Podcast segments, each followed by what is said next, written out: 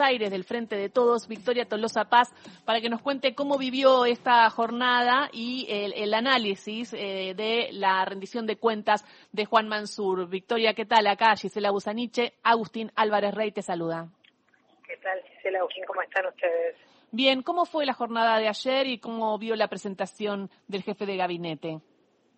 Lo decíamos ayer, fue una jornada extensa, pero sumamente necesaria e importante porque Juan Mansur llega al Parlamento no solamente a rendir cuentas de la gestión, sino también en, los mil días de, gobierno de Alberto Fernández y de Cristina, en donde expuso por más de 60 minutos iniciales el cuadro no solamente de, que atraviesa la Argentina en materia económica, en materia productiva, en materia de generación de empleo, en materia de un profundo federalismo en la distribución de los recursos, en el desarrollo de la obra pública, pasó por obviamente todos y cada uno de las jurisdicciones de trascendencia en tratar justamente de, transformar la vida de Argentina de Argentina, pero destaco, que lo más importante fue el tono del doctor Mansur, un tono que habla de una, templanza, de una justamente un tono manso y tranquilo, pero con la seguridad de los hombres del norte, ¿no? Donde se podía contraponer fácil a,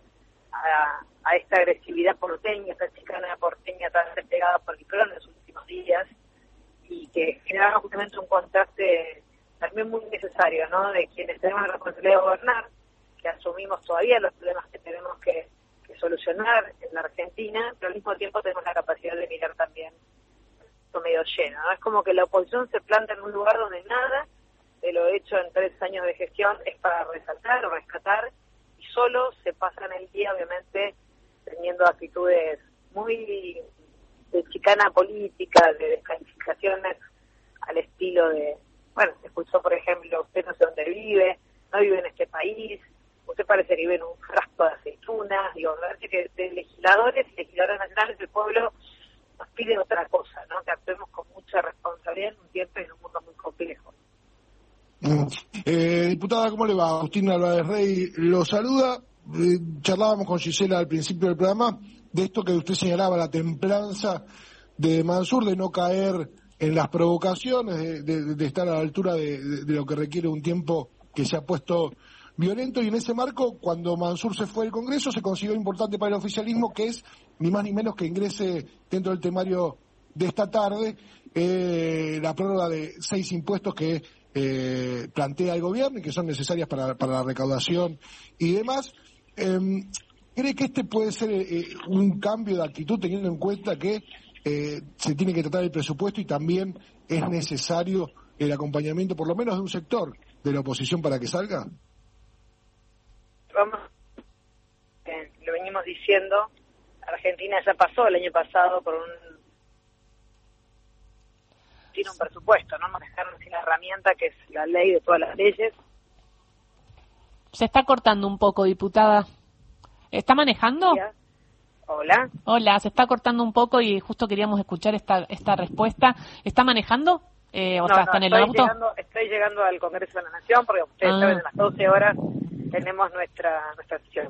Ahí, ahí te escuchamos bien. Eh, eh, si me puedes seguir contando la, la respuesta. No, le estaba diciendo a Agustín que estábamos obviamente a las 12 del mediodía ingresando. Yo estoy llegando a unas cuadras del Congreso para poder justamente dar cuenta de una nueva de una nueva sesión que nos va a encontrar los legisladores en la prórroga de algunas este, de algunas leyes impositivas, fundamentalmente también la ley del consenso fiscal, este, que se suscribió en el, en el 2021, pero fundamentalmente hay una expectativa grande más de esta sesión que es sumamente importante, porque hoy ingresa al Parlamento el presupuesto nacional, que será parte de la discusión de las comisiones en el mes de, septiembre, y responsabilidad de lograr lo que el año pasado no sucedió, que es que la oposición acompañe y nos permite tener ya no como gobierno, sino como país.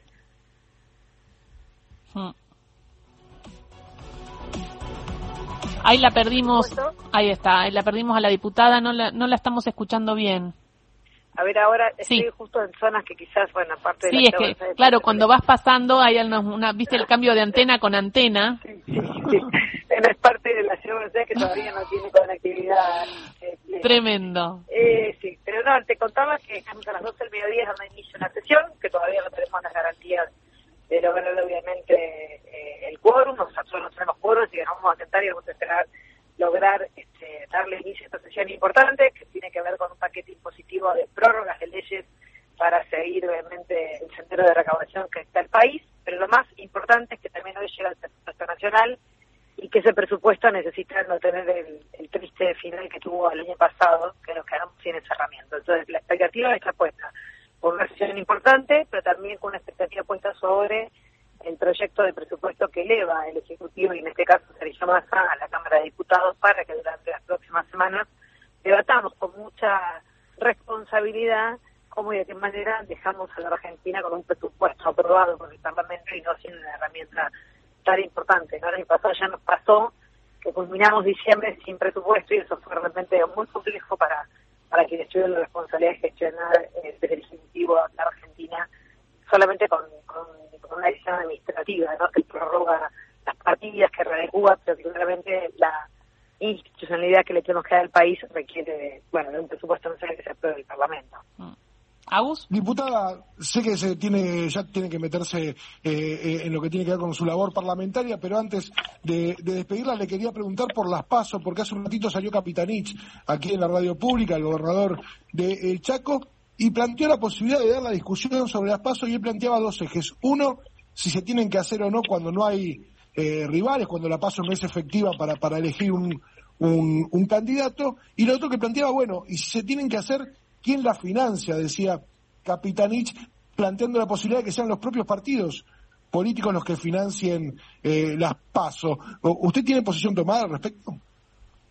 No, pero respeto muchísimo a, nuestro querido gobernador de Chaco, Coqui Capitanich, que viene trabajando en estos temas en materia electoral. Es la primera vez que lo escucho, tiene la posibilidad de conversar mucho sobre la necesidad de, bueno, de poder trabajar una ley que, que traiga no solamente el alivio, sino fundamentalmente una ley que acompañe la realidad. Esto que plantea Coqui es algo que lo venimos diciendo muchas veces, cuando vos no tenés precandidaturas, que necesidad tenés de, de imprimir boletas, hacer todo un ejercicio, cuando quizás, obviamente, el partido político o el frente define una única candidatura. De esa manera estamos como invirtiendo una cantidad de dinero públicos en lo que normalmente se llama como una gran encuesta, ¿no? Si eso realmente es el resultado, eh, deberíamos en todo caso tener capacidad de, mirar esa normativa, de discutirla, de debatirla. Así que, por supuesto, abierta a las propuestas que imagino ya debe tener Coqui escritas y, muy analizadas, porque es un, hombre no solamente de una, profunda experiencia en materia de gestión,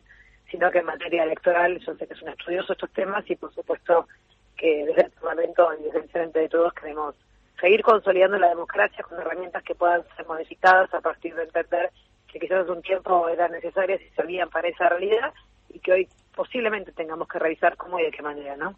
Y por último, el tema de la inflación que tanto preocupa a argentinos y argentinas, 7%, realmente hoy hablábamos con Alfredo Sayat del tema de la inercia, esto de eh, personas... Eh, empresarios o, kioscos o, lo que sea de la dinámica económica que eh, aumentan por las dudas o que no se entiende también cómo se hace, faltas de controles o de acuerdos del Estado que está intentando, no sé si no es muy tarde. Recordaba la vicepresidenta Cristina Fernández de Kirchner cuando hablaba de la necesidad de la distribución de la riqueza y advertía esto cuando fue la interna con el presidente Alberto Fernández, que fue eh, difícil también y que también creo que eh, fue un problema político también para, para incluso lo económico. Eh, pero llegamos a esta altura. Está el ministro de Economía Massa, pero la inflación no baja.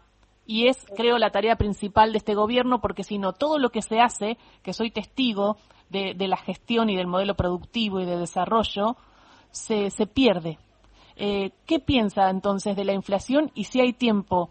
El Frente de Todos tiene tiempo de resolver esto. Sí, pero primero que bueno, que tenemos que tener, obviamente, la tengo y tenemos todos y cada uno de los instantes del Frente de Todos la confianza en el nuevo ministro de Economía, Sergio Massa, que acaba de asumir esa enorme responsabilidad de, poder plantear metas que, se van a ir cumpliendo lentamente, mucho más lento de lo que quisiéramos en materia inflacionaria. Todos sabemos que hemos atravesado por nuestra experiencia política, cómo y de qué manera la inflación no se baja de un día para el otro. Entonces sabíamos que el número iba a ser altísimo también este mes. Sabemos que confiamos que a partir del desarrollo de las políticas macroeconómicas, de acumulación de reservas, de alejar la brecha cambiaria, de intentar estabilizar las principales variables de la economía, teniendo un fuerte control sobre el gasto público o la inversión pública, cumpliendo la meta de acuerdo también con el Fondo Monetario Internacional en términos de poder anticipar los desembolsos, no solamente del fondo, sino también del BID. Todo esto que se estuvo haciendo en el último mes, claramente no va a tener un impacto en el bolsillo de Argentina y Argentina en, este, en estos días, sino que mes a mes vamos a ir mirando cómo la inflación va a irse viendo hacia abajo, porque para eso se aplican las políticas más que, que a está aplicando y que además tenemos una esperanza puesta en que esto va a ir calmando lentamente. Pero fíjate que el presupuesto que ha ido al Parlamento habla de una inflación eh, anual para el 2023 muy alta, porque de esta inflación del 2022 no salimos un día para otro. Si quiere retirar el pueblo argentino y quiere decir que acá salimos a tener veintipico de puntos 30 un día para el otro, mentira. tenemos que ser conscientes que mm, la Argentina, con la falta de energía, con la importación de gas este, natural líquido, de todo lo que tuvo que sostener en un contexto de guerra internacional, afecta, obviamente, todo ese contexto afectó a la economía de nuestro país, la afectó muchísimo más en los niveles de deuda que tenía, vamos, como yo, sacando las piedras del camino, vamos sacando la Argentina del endeudamiento con un gran trabajo de sacar la deuda de créditos privados, de acordar con secretarios privados, de acordar con el fondo, de estar citando esto, pero obviamente con una mirada puesta en las expectativas. Hace más hace apenas 30 días el ministro de Economía y claramente no le podemos destacar que llegó más sin inflación alta porque nadie le pedía a Sergio Massa que, que en 20 o 30 días resolviera tamaño obviamente desafío que es ir bajando la inflación mes a mes para ir consolidando año tras año una inflación que va justamente reduciéndose. Pero de esto no salimos de un día para otro, eso hay que decirlo con mucha serenidad, pero también somos muy conscientes de que nos escuchan tienen que tratar todo el tiempo de pelear contra esto que afecta, ¿no? Afecta la vida a partir de que se la alcanza, afecta tu compra de alimentos, afecta tu vida y tu desarrollo. Bueno, ¿cómo aparece ahí el contexto? ¿Cómo podemos tener y convivir con una inflación alta teniendo salarios que le ganan la inflación, teniendo jubilaciones que vayan por arriba de la inflación y teniendo un Estado que garantiza que esa canasta básica alimentaria puede estar en la mesa. Eso y desarrollo de una vida. Y bueno, esta es parte del desafío. Ayer lo decía el jefe de gabinete. ¿Cómo nosotros vamos a terminar un año con salarios eh, por arriba de la inflación? Porque abrimos paritarias, porque la, obviamente la, enorme capacidad de los sindicatos en Argentina hace que hayan, hayan tenido permanentemente cláusulas de revisión pero al mismo tiempo con un Estado que ha acompañado con bonos y con decisiones para ir trabajando que eso no deteriore aún más. La inflación deteriora a todos y cada uno de los argentinos. Ahora, con un Estado que está presente y atendiendo permanentemente esta situación, se vive de una manera, si el Estado se corre, la inflación trepa y lo que hacen es encargarte como puedas, bueno, claramente estaríamos mm. mucho más compleja la situación de lo que hoy ya está, ¿no? Totalmente. Muchísimas gracias, diputada, y buena sesión hoy. Eh, bueno, veremos que, cómo va el tema del presupuesto y la prórroga de seis impuestos vitales para el PBI argentino. Bueno, gracias. Beso. Victoria Tolosa Paz, diputada nacional del Frente de Todos por la provincia de Buenos Aires. La escuchabas acá en la radio pública.